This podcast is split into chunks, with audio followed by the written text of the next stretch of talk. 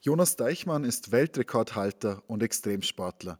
Er stürzte sich 2020 in den wohl spektakulärsten und längsten Triathlon aller Zeiten. Einmal um den ganzen Globus von München nach München. 120 Triathlons am Stück, laufend, schwimmend und bikend. Es ist eine Geschichte von einem, der auszog, um die Welt zu entdecken, Grenzen zu überwinden und seinen Träumen zu folgen. Lele, der Podcast über das Lieben und Leben von der Mühls Faschiner Tourismus mit Matthias Glocker. Jonas, herzlich willkommen in unserem Podcast. Ja, vielen Dank und äh, freut mich sehr, heute da zu sein. Ich habe dich vorab informiert, wir starten hier immer mit einer Liebesgeschichte unserer Gäste. Ich freue mich jetzt, deine zu hören. Also meine Liebesgeschichte, die ist ein bisschen, ein bisschen anders. Nämlich ähm, habe ich ein Fahrrad, das heißt ähm, Esposa. Und das ist Spanisch und bedeutet äh, Ehefrau. Weil ähm, ich bin ja seit, habe 2017 meinen äh, meinen Job gekündigt, damals im äh, Softwarevertrieb, um Abenteurer zu werden. Und ähm, seitdem verbringe ich den Großteil meines Lebens auf dem Fahrrad, bin 2018 und 2019 jeweils über 50.000 Kilometer im Jahr geradelt. Und äh, seitdem habe ich eben eine, eine sehr innige Beziehung mit meinem Fahrrad. Eine ganz besondere, mal eine ganz andere Liebesgeschichte. Wo hat dich denn dein Fahrrad ansonsten noch überall hin begleitet? Also ich war jetzt mittlerweile in, in über 100 Ländern auf dem Fahrrad, ähm, habe während dem Studium eine Weltumrundung gemacht, war ich anderthalb Jahre unterwegs und habe dann 2017 meinen ersten Weltrekord gemacht, die schnellste Europa- und Asienquerung. 14.000 ähm, Kilometer von Portugal bis nach Vladivostok am russischen Pazifik. Dann ja, 2018 die, den Rekord auf der Panamericana äh, von Alaska bis nach Feuerland, 23.000 Kilometer und dann noch vom 2019 vom Nordkap bis nach Kapstadt und äh, zwischendrin natürlich ganz viele kleinere Projekte in ähm, ja, allen Ecken auf dieser Welt. Ist das bei deinem Fahrrad ähnlich wie in einer normalen Ehe auch, dass es da Höhen und Tiefen gibt? Also, äh, ja, sie, sie hat auch ab und an mal irgendwie äh, einen, kleinen Defekt, aber ähm, den kriege ich immer re relativ schnell behoben. Also ähm, sehr, sehr viele Höhen und ähm, ab und an mal ähm, ja, wird sie auch ein bisschen zickig. Aber schlimmere Unfälle gab es noch nicht. Äh, nee, nee, nee, nee. Also ähm, bin bisher immer, immer ganz gut davon gekommen. Deine Ehefrau hattest du auch dabei, als du die Welt umrundet hast. Ähm, du bist 120 Marathons gelaufen, da denkt man erstmal, das geht nicht. Du brichst es aber runter und sagst, du läufst einen Kilometer und das 42 Mal. Kannst du uns mehr über diese Denkweise erzählen? Also ich sage immer sehr gerne, ich laufe von Schokoriegel zu Schokoriegel. Und ähm, ich erzähle es mal mit einer kleinen Anekdote. Ähm, wo ich in Mexiko, in Tijuana losgerannt bin, an der Grenzmauer zu den USA, mit dem Ziel 120 Marathons in weniger als 120 Tagen. Da bin ich ja vorher sieben Monate gar nicht gelaufen. Bin ja nur geschwommen und geradelt. Das heißt, von der Ausdauer her ist ein Marathon für mich nicht schwierig, aber es sind andere Muskeln. Bin dann losgelaufen, meinen ersten Marathon. Und ähm, abends, ich habe mich am Geländer ins Restaurant hochgezogen und ähm, am nächsten Morgen, ich bin aus dem Zelt raus, ich konnte halt, halt kaum noch laufen, ganz viele ja, kleine äh, Muskelschäden. Und wenn ich mir dann so denke, hey, du hast jetzt einen Marathon geschafft, 119, komm noch, du kannst kaum noch laufen, äh, das ist geil. Aber ja, in meinem Kopf, äh, da habe ich das ja nicht gedacht. Da habe ich ähm, immer geschaut, wo ist die nächste Tankstelle, das nächste Restaurant. Da gibt es Tacos, da gibt es Schokoriegel. Ja, und 500 Schokoriegel später war ich in Cancun und äh, habe die Laufstrecke geschafft. Und was ich damit sagen will, ähm, klar, man braucht ein, eine große Vision, das muss man sich auch visualisieren, das ist immer positiv. Aber gerade wenn das, die Ziellinie so weit weg ist, dann muss man sich im Tagesgeschäft das Ganze in kleine Ziele herunterbrechen, in kleine Etappen. Ein Kilometer und dann noch ein Kilometer, nächster Schokoriegel und dann noch ein Schokoriegel. Und, äh, und irgendwann kommt man an. Nutzt du das auch im Alltag?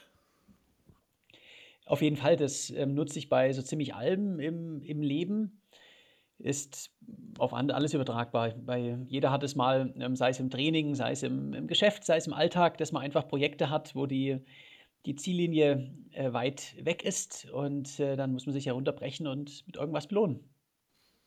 Ist das so eine Fähigkeit, die du jetzt in deinem neuen Job quasi erlernt hast oder hattest du das in deinem alten Alltag auch schon? Also ich habe sicherlich schon immer eine besondere auch Gabe dafür gehabt und ähm, auch im, im Vertrieb ist es ja, äh, wo ich vorher gearbeitet habe oder auch im Studium war das, äh, war das nichts anderes, dass ich immer äh, bei vielen Sachen äh, viel, viel schneller fertig war als alle anderen. Und das einfach, weil ähm, ich effizienter war, weil ich Dinge in kleine Ziele heruntergebrochen habe und ich habe mich nie entmutigen lassen von dem, von dem, was noch kommt. Und ähm, durch jetzt meine Projekte äh, mit jedem ja, erfolgreich abgeschlossenen Projekt wird man natürlich in der Hinsicht auch stärker und ähm, man merkt, es funktioniert und das, ähm, dann wird es äh, nächstes Mal wieder ein bisschen einfacher. Also man kann solche Dinge definitiv auch trainieren. Sprechen wir über deine Reise. 450 Kilometer schwimmen, 21.000 Kilometer Radfahren und 5.000 Kilometer laufen. Wie sehr muss man den Sport lieben, um solche Distanzen zurücklegen zu können? Es ist eine absolute Grundvoraussetzung, ähm, den Sport zu lieben. Ähm, ich nehme mal gern das, das Wort Leidenschaft in den Mund, ähm, denn das ist die absolute ähm, Grundvoraussetzung. Ich habe oft Rückschläge, Tiefpunkte. Ähm, ist definitiv nicht immer lustig, wenn man so im Winter durch Sibirien radelt. Ähm, aber ich würde für nichts in der Welt tauschen. Ich habe meine große Leidenschaft zum Beruf gemacht und ähm, ja, wenn ich mal irgendwie eine schwierige Situation habe, dann habe ich mich selber dahin gebracht und ich bin, bin ja genau da, wo ich immer hin wollte. Und auf jeden Tiefpunkt kommt auch wieder ein Hochpunkt. Das heißt, die Liebe zum Sport hat sich während deiner Reise auch nicht verändert. Äh, sie wurde intensiver. Und ähm, am Ende sind auch die harten Momente die, die besten Erinnerungen. Und äh, ich sag's mal so, ich komme von so einem Projekt zurück mit, mit all den, den ja, auch Rückschlägen und schweren Momenten. Aber ja, ich habe 14 Monate, äh, die besten 14 Monate meines Lebens gehabt, voll mit äh, wundervollen ähm, Erfahrungen in so, viel, so vielen unterschiedlichen Arten. Und das ist was, ähm, ja, ich habe hab mehr erlebt in 14 Monaten, als, als man ja, in 10 Jahren äh, im normalen Alltag erlebt. Und ähm, naja, man lebt nur einmal, deshalb ähm, ich lebe gerne intensiv. Stand dir die Liebe zum Sport auch schon mal im Weg in irgendeiner Situation? Also es ist natürlich nicht immer ähm, einfach mit, ähm, sag ich mal, Sozialleben, also Freunden etc., ähm, wenn man einfach immer unterwegs ist, weil, weil man irgendwo in der Welt auf dem Fahrrad oder zu Fuß ist. Aber ja, an sich, ähm, die Leute wissen auch, dass es mein Leben ist und ähm, die meisten in meinem Freundeskreis, meiner Familie sind, ähm, haben eben auch die Liebe zum Sport. Und ähm, man sieht sich dann manchmal auch ein Jahr lang nicht, aber wenn wir uns sehen, haben wir wieder eine richtig gute Zeit zusammen. Können dir deine Freunde und deine Familie etwas geben, was dir der Sport nicht geben kann? Auf jeden Fall. Also das ist auch was, was mir, ähm, ich habe kein Problem damit, alleine zu sein. Also ich bin auch gerne irgendwie in der Wildnis. Ähm, aber ich treffe auf meinen Reisen natürlich auch immer Leute. Also ich werde immer irgendwo eingeladen. Aber äh, es ist dann doch was anderes, wenn es ähm, ein enger Freund ist oder Familie, ähm, jemand, den man schon seit 10 oder 20 Jahren kennt das ist nicht ersetzbar. Und äh, das merkt man dann auch, wenn ich jetzt von so einem Projekt von, nach 14 Monaten zurückkomme, dann, äh, dann freue ich mich auch mal wieder einfach eine, eine intensive Zeit und äh, nicht nur irgendwie über Videotelefonie ähm, bei der Familie zu haben. Hast du durch deine Reise auch Menschen oder Freunde verloren, die das nicht verstehen, vielleicht, was du da machst? Also man lebt sich einfach äh, manchmal auseinander, ähm, das ist klar. Ähm, das sind aber in der Regel, die Leute können sie auch mitverfolgen in den Medien und so weiter. Also da ist ein absolutes Verständnis dafür, warum ich sowas mache. Äh, und ähm, die Leute ja, freuen sich mit mir. Ähm, ist es eher, wenn jetzt jemand was ganz anderes macht, dann fehlen einfach irgendwann die Gemeinsamkeiten. Das ist dann auf der einen Seite, dass ich sehr lange weg bin, aber das ist dann auch, wenn ich jetzt wieder hier zurück bin, jetzt aus dem Studium zum Beispiel noch ähm, Freunde habe, die jetzt ähm, keine Lust haben auf Bergsteigen oder äh, Bikepacking oder was auch immer das ist, dann, ja, dann können wir zusammen irgendwo ein Bier trinken, aber ähm, nach einem Wochenende ist einem von uns eigentlich langweilig. Daher, wenn man Hobbys hat und äh, eine Leidenschaft, die, äh, die so intensiv und äh, auch extrem ist gewissermaßen, dann funktioniert es auf die Dauer, wenn das bei der anderen Person äh, nicht so ist, einfach ähm, ja nur sehr begrenzt. Du hast vorher davon gesprochen, dass du kein Problem damit hast, alleine zu sein. Wie bereitet man sich auf so eine Reise vor, auch mental gesehen? Also die Vorbereitung ist klar. Ähm, äh, zum einen mal die ganze Logistik planen und ähm, trainieren und ähm, vor allen Dingen schauen, äh, wo, äh, was ist möglich. Also das heißt, welche Grenzen kann ich überqueren. Ich hab, bin unsupported geschwommen, also mit einem Floß im Schlepptau. Sowas ist eine Sonderanfertigung und sollte mal getestet werden vorher. Ähm, man muss die ganze PR-Strategie machen. Ähm, es ist ja ein, ein, Buch, ein Spiegel-Bestseller, das Limit bin nur ich entstanden und ein Dokumentarfilm. Und äh, sowas muss alles ähm, organisiert werden. Ähm, das Mentale ähm, dahinter ist letztendlich, man, man muss bereit sein und, und es einfach wollen. Und ähm, ich sage dazu immer gerne, ich mache die Dinge auch mit einem gewissen Humor und einer Leichtigkeit. Das heißt, ähm, ja, die Dinge müssen funktionieren, aber ähm, ich bin vorher in keinster Art und Weise auch verkrampft oder ähm, ja, ähm, ich mache es einfach. Du hast das Buch angesprochen. Hast du Tagebuch geschrieben während deiner Reise? Ich habe immer ähm, einmal die Woche äh, eine längere Sprachnachricht an meinen Vater geschickt und ähm, er hat die dann äh, zusammengeschrieben und äh, so als Tagebuch auf meine Website und ähm, verschiedene, ähm, in, an verschiedene Magazine ähm, übertragen. Und dann, das Buch ist auch so entstanden. Ich hatte natürlich einen Ghostwriter und habe das nicht abends in meinem Zelt geschrieben. Und ähm, der Martin Waller, der das am Ende ähm, ja, mit mir geschrieben hat, der hat dann auch eben einmal die Woche eine längere Sprachnachricht bekommen, wo ich einfach so ausführlich erzählt habe, was ist alles passiert. Und dann haben wir ja alle paar Wochen mal ähm, ja, über Skype gesprochen und er kam dann auch noch, auch noch auf Besuch in Mexiko.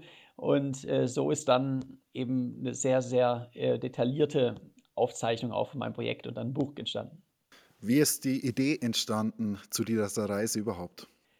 Also ich habe ja anfangs schon erwähnt, dass ich seit, seit 2017 auch von, von Beruf Abenteurer bin und äh, ursprünglich verschiedene Fahrrad-Weltrekorde äh, aufgestellt habe.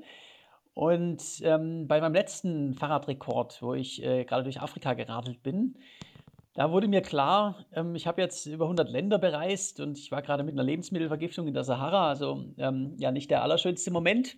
Ähm, aber mir wurde klar, ähm, ich bin da trotzdem genau da, wo ich sein will und ähm, trotzdem gar nicht so richtig aus meiner Komfortzone, weil ähm, ist jetzt vielleicht eine an sich neue Situation, aber ich bin schon in vielen sehr ähnlichen Situationen gewesen. Ich habe auf dem Fahrrad einfach schon extrem viel erlebt. Und das Leben beginnt für mich jenseits der Komfortzone, da entwickle ich mich weiter. Ich war also bereit für was Neues und ähm, habe überlegt, was könnte es sein, was noch keiner gemacht hat. Das ist für mich immer, ja, dann wird es spannend, ein Grund, das zu tun. Und ähm, ich bin auch ein sehr guter Läufer damals schon gewesen und ich habe mein Seepferdchen gehabt. Also ähm, ja, ideale Voraussetzungen in Triathlon und äh, wenn schon richtig, also einmal um die Welt. Weltreise wollte ich schon immer machen. Du sagst, du hast ein Seepferdchen gehabt. Wie gut warst du wirklich im Schwimmen vor deiner Reise? Äh, ja, ich habe nie irgendwie ein professionelles Schwimmtraining gehabt oder irgendetwas.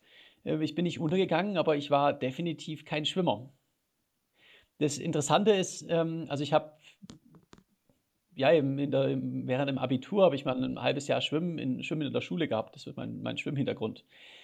Und ähm, ich habe dann ja vorher ein bisschen trainiert und äh, interessanterweise, wo jetzt der, der Film auch äh, in den Kinos kam letzten Sommer, ähm, da habe ich praktisch wöchentlich von irgendwelchen Schwimmlehrern ähm, eine E-Mail bekommen, ähm, wo sie mir irgendwie sowas geschrieben haben in die Richtung, Jonas, ich habe einen Film gesehen, du kannst ja echt nicht schwimmen. Ähm, äh, ich könnte dir äh, gratis Unterricht anbieten. Ähm, also ähm, ja, wenn mir das irgendwie 15 Schwimmlehrer alle unabhängig voneinander erklärt haben, dann ist da noch ein bisschen Potenzial. Trotzdem bist du 450 Kilometer geschwommen und das über einen offenen Ozean. Das heißt, es ist schon viel im Kopf, was passiert. Ja, für mich ist 95 Prozent äh, Kopfsache. Am Ende eine, eine, gute Schwimmtechnik und, und ein breites Kreuz, das, das hilft absolut. Es entscheidet zu einem großen Ausmaß natürlich, wie schnell man ist, aber es entscheidet nicht, ähm, ob man durchhält. Und ähm, das Durchhalten, das ist im Kopf. Und ähm, für mich geht es darum, ich muss nicht der Schnellste sein. Ich muss einfach jeden Tag aufs Neue aufwachen und, und, und Bock haben, um es auf den Punkt zu bringen.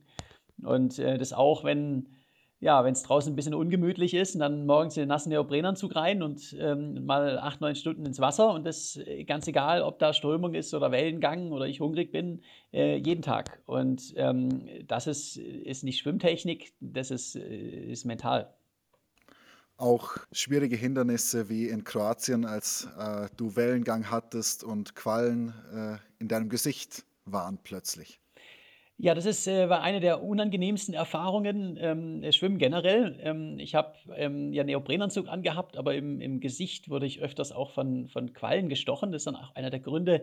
Ich habe dann angefangen, mir einen sehr langen Bart wachsen zu lassen. Also der hatte auch eine Funktion als Quallenschutz. Und ähm, dann einfach Wellengang, Strömungen. Ähm, da merkt man, das Meer bringt einmal wieder ja, auf den Boden der Tatsachen zurück, weil ähm, beim Fahrradfahren, beim Laufen, da kann ja der Gegenwind oder ähm, der Schneesturm noch so stark sein. Ich komme ja zwar langsamer, aber ich komme trotzdem noch vorwärts. Ich kann mich dagegen anschwimmen, äh, ankämpfen. Und äh, wenn das Meer ähm, sagt äh, Nein, dann ist es auch ein Nein, dann mache ich gar nichts, dann schwimme ich rückwärts, wenn ich ähm, oder werde einfach total, treibt total ab. Also wenn mit so einem Schwimmfloß, was dann auch noch nach hinten zieht, ähm, klar, ähm, wenn da Strömung von vorne kommt und Wellengang, dann, ähm, ja, dann schwimmt man einfach nicht. Es ist aber trotzdem auch ein Gefühl der Freiheit, so im offenen Meer zu schwimmen? Absolut. Also das ist ja auch, warum ich meine, meine Abenteuer mache. Das ist alles ein, ein Gefühl der Freiheit. Ähm, beim Schwimmen ja, ich weiß ja auch nicht, wo ich abends bin. Ich schwimme meine, meine 10, 12 Kilometer, je nach, je nach Wind und so weiter. Und ähm, abends schwimme ich irgendwo an den Strand, ähm, lege meinen Schlafsack dahin, übernachte und am nächsten Tag geht es weiter. Das ist ein, ein absolutes Gefühl der Freiheit. Und auch äh, so Querungen zum Beispiel ist was, also wenn ich mal ein bisschen ein paar Kilometer offenes Meer habe, wo ich irgendwie kreuzen muss, das ist am Anfang ähm, jetzt auch furchteinflößend, einfach wegen, weil man halt weit weg vom Ufer ist alleine und auch Schiffe kommen, kommen können. Äh, man sich auch so ein bisschen fragt, was ist da unter mir? Ähm, ähm, obwohl es natürlich keine Haiattacken gibt im Mittelmeer, ähm, ist es auch ein unglaubliches Gefühl der Freiheit, weil man einfach so äh, sich so klein äh, in, in, dieser weiten Welt fühlt. Deine Freiheit eingeschränkt hat die Corona-Pandemie die war schon zum Start da und dazu noch strömender Regen in München. Hast du irgendwann mal darüber nachgedacht, deinen Start zu verschieben? Also ich habe das Projekt ja vor der Pandemie geplant, im, im Herbst und Winter davor. Und ähm, da war Corona da und am Anfang war ja, also äh, ich bin dann in der Schweiz gewesen, ich durfte ja selbst die Schweiz nicht verlassen. Ähm, also da war dann an Weltreise, ähm, klar, das war erstmal äh, schwierig. Und ich habe dann trotzdem sehr, sehr schnell daran geglaubt, okay, nee, das, das muss möglich sein, die, als, als, die, als die erste Grenze wieder nach Deutschland auf wurde. Und ähm, vor allen Dingen, ähm, auch wenn es nicht so aussieht, wenn ich da auf dem Fahrrad oder zu Fuß ankomme, bin ich ja doch Geschäftsreisender. Und äh, weil es ja mein Job ist. Und als Geschäftsreisender waren viele Grenzen, die, die zwar für Touristen zu waren, ähm, äh, trotzdem auf. Und ähm, ja, Vitamin B hilft auch manchmal. Deshalb, ähm, ja, es gab diese Szenarien. Mir haben ganz viele Leute gesagt, du musst es verschieben. Und ähm, ich habe den, den, Start, glaube ich, um einen Monat am Ende nach hinten geschoben und, und ähm, bin dann, äh, dann gestartet. Du warst auch in der Ukraine unterwegs während deiner Reise. Wie denkst du mittlerweile über diese Zeit? Also auf der einen Seite ist es für mich absolut schockierend, das natürlich zu sehen. Ähm, ich bin auch in, in Kharkiv, der äh, zweitgrößten Stadt direkt vor der russischen Grenze, dann äh, noch zwei Wochen festgesessen, weil ähm, mein, mein, mein Zweitpass nicht ankam mit dem russischen Visum. Und äh, da hat mich, ähm, ich habe bei jemandem gewohnt, hat mich eine ukrainische Fahrradfahrerin aufgenommen. Die, die Fahrrad-Community hat mit mir Radtouren gemacht, mich zum Essen eingeladen. Also es waren unglaublich nette und herzliche Menschen. Und ähm, ja, meine Gastgeberin ist jetzt ein Flüchtling. Und ähm, viele Gebäude, die ich jetzt in den Medien, sehe ich jetzt in Medien, die sind einfach nicht mehr da. Also es ist für mich persönlich schockierend. Und äh, trotzdem bin ich auch dreimal durch Russland geradelt, ähm, bin in vielen anderen Ländern gewesen mit auch ja, einem sehr zweifelhaften Ruf und ich wurde überall nett und herzlich empfangen und aufgenommen. Das darf man auch niemals vergessen, auch in Russland. Deshalb, ähm, ja, Medien und Politik ist eben nicht dasselbe wie die Menschen vor Ort. Und auf der anderen Seite hm, denke ich auch jetzt an, die, an meine Fahrt durch die Ukraine und genauso auch durch Russland. Ich habe ja im Anschluss dann äh, an die Ukraine auch Russland einmal komplett äh, bis am Pazifik durchquert. Das ist äh, ähm, ja eine der, der letzten Fahrradquerungen für lange Zeit wahrscheinlich war. Und äh, mich das Land nochmal ähm, oder beide Länder nochmal ähm, so entdecken durfte und zwar auch von ihrer, von ihrer guten Seite. Deshalb ähm, das, äh, von der Seite war das auch ähm, natürlich auch toll, weil es jetzt erstmal nicht mehr möglich ist. Ich habe gerade Gänsehaut bekommen, als du von den Menschen gesprochen hast, die du auf deiner Reise da kennengelernt hast. Hast du denn noch Kontakt zu den Menschen aus der Ukraine oder auch aus Russland? Ähm, ja, beides. Ähm, aus der Ukraine sogar noch ein bisschen intensiveren Kontakt. Ähm, ich habe auch gerade mit der Fahrrad-Community in der Ukraine, ähm, habe ich mit ein, paar von denen noch, ähm, noch Kontakt ähm, und ja, bekomme auch ein paar Infos ab und an, was, äh, was sie machen. also ja, ex extrem schwierige Situation. Und ähm, aus Russland habe ich noch Kontakt zu ja auch Fahrradfahrern aus Vladivostok und ähm, auch vom Baikalsee. Ähm, wobei das natürlich ein bisschen äh, schwierig ist, weil ähm, ja man kann ja über eigentlich das allerwichtigste Thema gar nicht sprechen. Hast du Orte gesehen, die du bereist hast, die jetzt vielleicht ganz anders aussehen? Ähm, ja, natürlich die, ähm, die Ukraine, die Ostukraine, die sieht jetzt ähm, leider äh, sehr anders aus. Und ähm, ja, ansonsten generell ähm, habe ich in den letzten Jahren einfach auch Orte bereist, die vom, vom Klimawandel ähm, sehr stark verändert werden. Und was, was ja genauso schockierendes ist. Und ähm, dann auch Leute, Orte, die einfach ähm, sich durch Wirtschaftswachstum komplett äh, verändert haben. Also es ist sowas, wenn man in Asien zum Beispiel oder in so in Schwellenländern äh, mal in der Stadt ist und dann ähm, ist man ein paar Jahre später wieder da und ähm, man denkt, okay, das ähm, hat in Deutschland 30 Jahre gedauert, bis ähm, diese Veränderung da war und hier ist es, äh, ist ein paar Jahre später, weil einfach alles sich so extrem verändert. Stichwort Klimawandel, du unterstützt auch einige soziale Projekte in dieser Hinsicht. Genau, also ich arbeite seit 2017 äh, mit äh, verschiedenen NGOs zusammen, auch im Klimawandel. Ähm, habe erst viel in Sachen ähm, Wiederaufforstung vom Regenwald gemacht und bei meinem letzten Projekt jetzt mit ähm, unter anderem äh, World Bicycle Relief. Ähm, die verteilen ähm, ja, Fahrräder an, an Kinder in Afrika. Das ist auch eine nachhaltige Art, einfach unterwegs zu sein und eben auch mit verschiedenen ähm, ja, Umweltprojekten und ähm, möchte auch mit meiner ja, Art des, des Reisens auch ähm, äh, so eine, eine Botschaft äh, geben und zeigen, was, äh, was möglich ist. Ist dir also wichtig, einfach auch etwas zurückzugeben, was du von den Menschen auch bekommst auf deiner Reise? Auf jeden Fall. Also das darf man, darf man auch nie vergessen, auch wenn man, jetzt sagt, wenn ich sage, ja, es ist alles mental, ähm, man schafft es schon, darf man trotzdem äh, nicht vergessen, wie privilegiert ich bin und ähm, wie privilegiert ähm, wahrscheinlich alle unserer Hörer hier sind, wenn man das auf ähm, ja, global betrachtet. Äh, wir sind in einem unglaublich wohlhabenden Land geboren und haben Möglichkeiten gehabt, die ähm, die meisten Menschen, die ich auf meinen Reisen getroffen habe, ähm, nicht haben. Und wenn ich da was zurückgeben kann, ist es natürlich ja extrem befriedigend. Ich habe mir in der Vorbereitung auf unseren Podcast auch den Film von dir angeschaut. Ich hatte das Gefühl, dass du zu keinem Zeitpunkt auch nur einmal schlecht gelaunt gewesen bist. Du hast immer gelacht, du warst immer fröhlich. Ist das richtig oder ist der Film einfach nur gut geschnitten?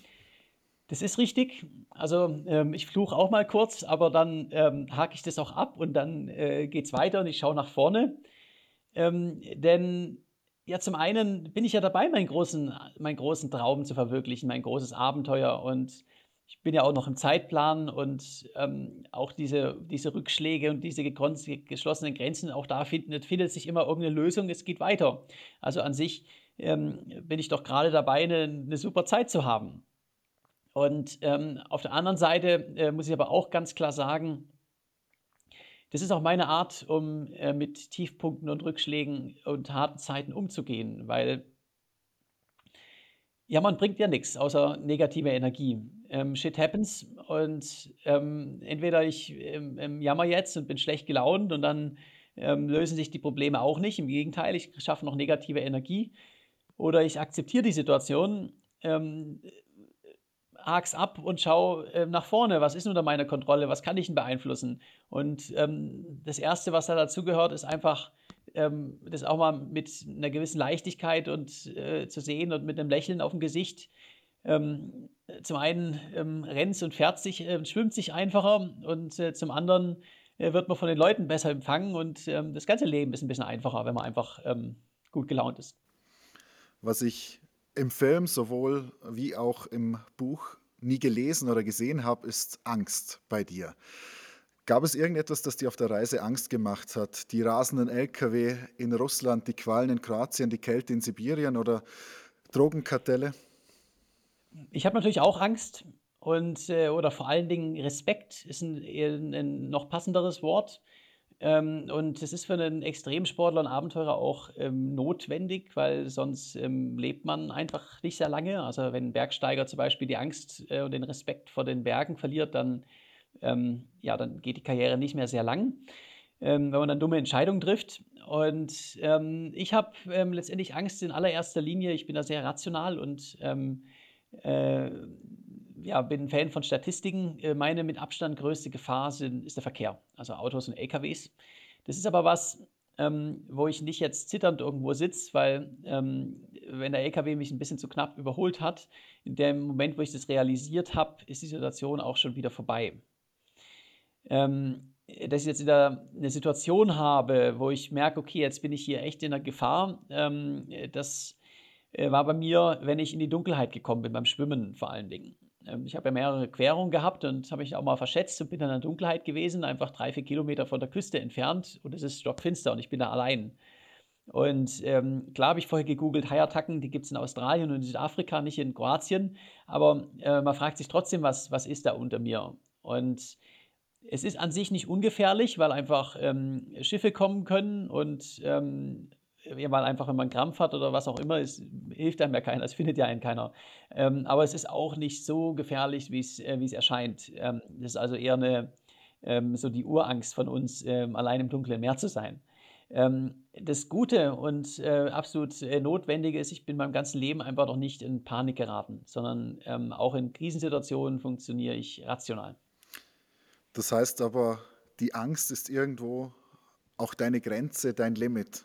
Bezug nehmend auf dein Buch Das Limit bin nur ich. Ähm, absolut. Also die, die Angst ist ähm, oder der Respekt ist das Limit, was ich mir setze. Ähm, klar, ich könnte jetzt ähm, wenn wir sagen, wir machen, sind, ich habe gerade das Beispiel Bergsteiger genannt, ähm, wenn man ähm, da jetzt meint, keine Angst mehr zu hat, dann hat man, ja, dann überschreitet man sein Limit vielleicht. Und ähm, das, der Buchtitel bezieht sich aber letztendlich auf was anderes, nicht auf Angst, sondern das Limit bin nur ich, das bezieht sich darauf, dass, ähm, ja, wenn man einfach fest daran glaubt und äh, positiv ist, sich kleine Ziele setzt, dann ist viel mehr möglich, als man ja überhaupt jemals sich vorstellen konnte. Denn ähm, ich bin kein Schwimmer gewesen und auch kein Läufer und bin jetzt 450 Kilometer geschwommen und und äh, 120 Marathons in 117 Tagen gerannt. Und ähm, so ist es mit, mit ganz vielen Dingen auch. Man muss einfach den Mut haben, an die Startlinie zu kommen und ja, um es auf den Punkt zu bringen, man muss es einfach machen. Du hast auf deinem Weg auch ganz schön viel Liebe erfahren dürfen. Menschen wollten dich auf deinem Weg begleiten, haben dich unterstützt und dir sogar Schlafmöglichkeiten angeboten. Hättest du mit so viel Offenheit und so viel Nächstenliebe gerechnet? Ich bin ja mittlerweile seit vielen, vielen Jahren auch äh, insbesondere auf dem Fahrrad in der weiten Welt unterwegs. Und ähm, naja, das war schon immer so, als man auf dem Fahrrad irgendwo in, äh, in ein Dorf kommt, dann äh, ist die Gefahr, dass man ähm, die größte Gefahr für den Einheimischen meistens, dass man in, äh, zu ihnen nach Hause gezerrt wird, ähm, wo es dann was zu essen und, und zu schlafen gibt. Ähm, also ich bin überall auf der Welt immer sehr nett und herzlich empfangen worden. Und äh, für mich ist jetzt trotzdem Mexiko nochmal was ganz Besonderes geworden, weil das war da einfach, ich konnte mich ja gar nicht mehr retten vor, vor Anfragen und, äh, und Angeboten und ähm, habe einfach alles bekommen in Mexiko. Und ähm, das Interessante war, ähm, ich wurde ja als, als deutscher Forrest Gump dann auch in Mexiko eine nationale Berühmtheit und habe dann auch überall Geschenke und Einladungen bekommen. Und das Interessante ist, je ärmer die Leute waren, desto mehr haben sie gegeben. Und ähm, es waren wirklich Leute, die, die bettelarm sind und ähm, aber mir trotzdem irgendwas geben wollten, sei es ein Getränk oder was auch immer. Und äh, man darf es doch nicht ablehnen. Also das ist ähm, äh, auf gar keinen Fall. Hast du dich aber trotzdem auf deiner Reise auch mal einsam gefühlt? In Mexiko waren ganz viele Leute mit dir unterwegs, in Sibirien warst du teilweise, glaube ich, ganz alleine. Wie, wie war das für dich und wie ist es mit der Einsamkeit auch umzugehen? Ich hatte alle Kontraste. Äh, Schwimmen war auch eine ziemlich einsame Sache. Und äh, dann Sibirien, ähm, da fühle ich mich aber nicht einsam, sondern ähm, ich bin auch gerne in, in der Wildnis äh, unterwegs, äh, mache da abends mein Lagerfeuer und, äh, und, und, Zelte irgendwo, da, da fehlt mir nicht viel.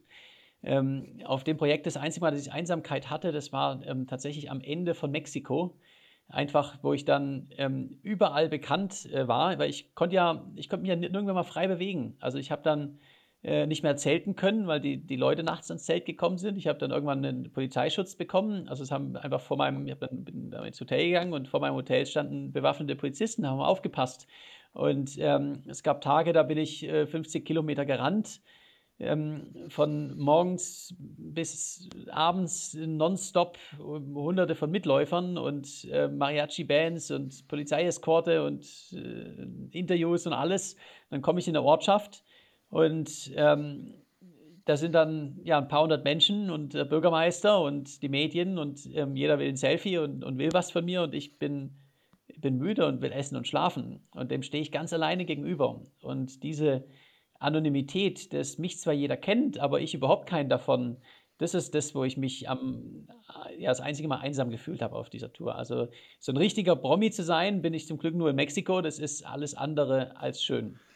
Ich hatte bei den Bildern in Mexiko auch das Gefühl, dass du das einzige Mal auf der Reise so richtig müde warst. Hat dich dieses mediale Echo noch mehr müde gemacht als äh, diese weite Strecken in der Natur?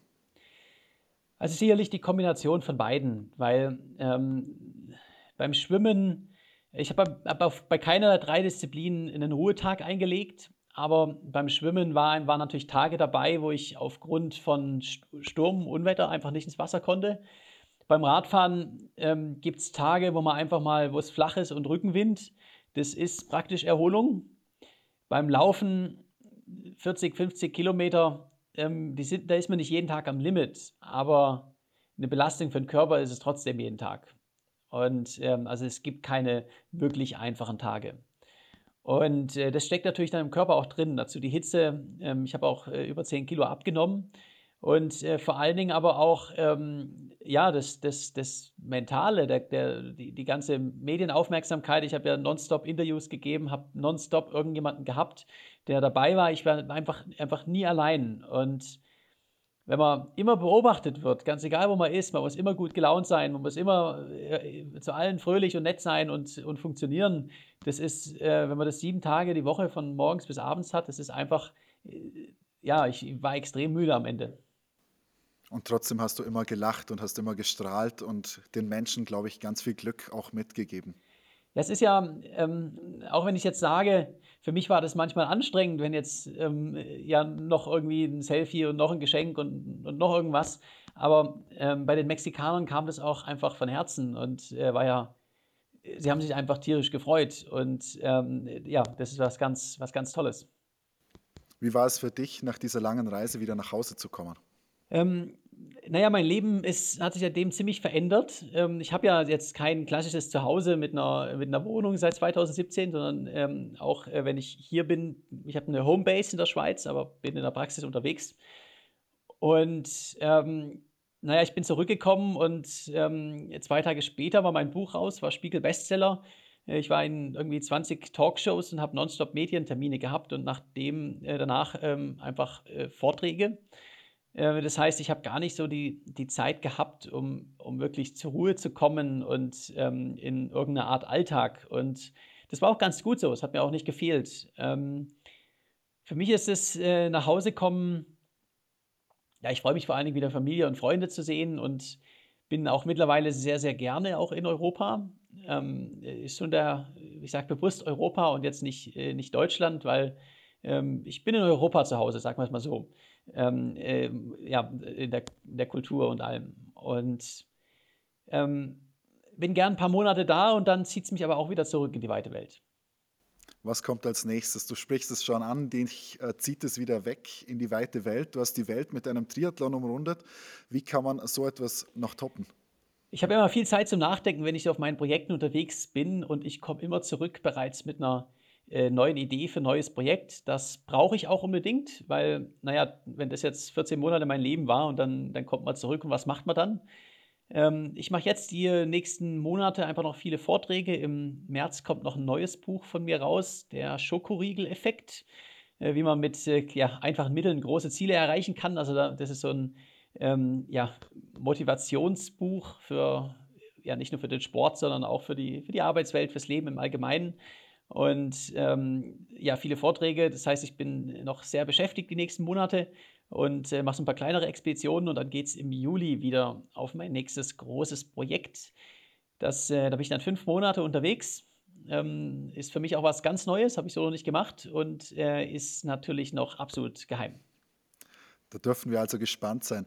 Zum Schluss der Podcast-Folge gibt es immer noch zwei Fragen vom Der Mölzer Liebeswanderweg. Wenn du morgen mit irgendeiner neuen Eigenschaft oder Fähigkeit aufwachen könntest, welche wäre es? Sehr gute Frage. Ähm, du kannst ja schon fast alles: Radfahren, Schwimmen, Laufen. Ähm, pa Paragliden, Paragliden, das ist was, äh, was ich noch nicht kann. Und ähm, ich habe die Welt jetzt äh, vom Fahrrad äh, zu Fuß und auch vom Wasser aus gesehen, aber noch nicht von der Luft. Und äh, Paragliden ist definitiv etwas, was bei mir weit oben auf der Agenda steht für die Zukunft. Also das heißt, du willst da auch wirklich einen Kurs machen und das dann ausüben? Ähm, genau, genau. Also das äh, werde ich dieses Jahr leider nicht schaffen, ähm, aber noch äh, zu viele andere äh, Dinge, die ich aktuell äh, mache und auch äh, ja, gewissermaßen auch Verpflichtungen. Aber ähm, ja, in ein, zwei Jahren ist es definitiv was, was ich machen möchte. Äh, ist für mich auch einfach so, so Freiheit mit einem relativ kleinen Schirm dann auf den Berg hochrennen und dann runterfliegen. Das ist, hört sich schon verdammt gut an. Dann noch äh, die zweite Frage, gibt es etwas, das du immer schon mal machen wolltest, aber bisher noch nie getan hast, abseits vom Paragliden? Ich wollte auch unbedingt äh, schon seit, seit sehr langer Zeit mal äh, ein paar Wochen auf einer, auf einer unbewohnten Insel verbringen und meine eigene Hütte bauen und äh, da so ein bisschen Survival-Style ähm, erleben. Das ist auch was, was ich bisher noch nicht gemacht habe, ähm, aber ja, ich bin ja noch jung. Dann sage ich äh, vielen Dank äh, für deine inspirierenden Geschichten und ich bin schon gespannt auf die kommenden Projekte und was dann fünf Monate lang mit dir passieren wird. Ja, vielen Dank. Mach's gut. Das war Lillet, der Podcast über das Lieben und Leben. In der Mühls finden zwischen Januar und April 2023 unterschiedliche Veranstaltungen zu diesem Thema statt. Mehr dazu unter liebesleben-damüls.at oder auf Instagram bei liebesleben.damüls.